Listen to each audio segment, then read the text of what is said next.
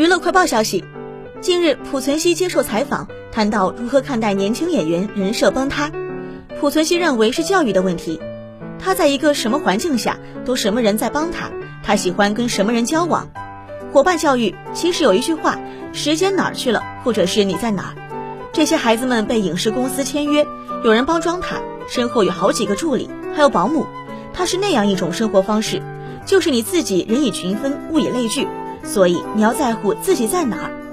同时，他也表示，年轻演员有明星梦无可厚非，但他们是可以成为角儿的。要认识到天高地远，一个人在自然中间，在历史长河中很渺小，这是人生基本功。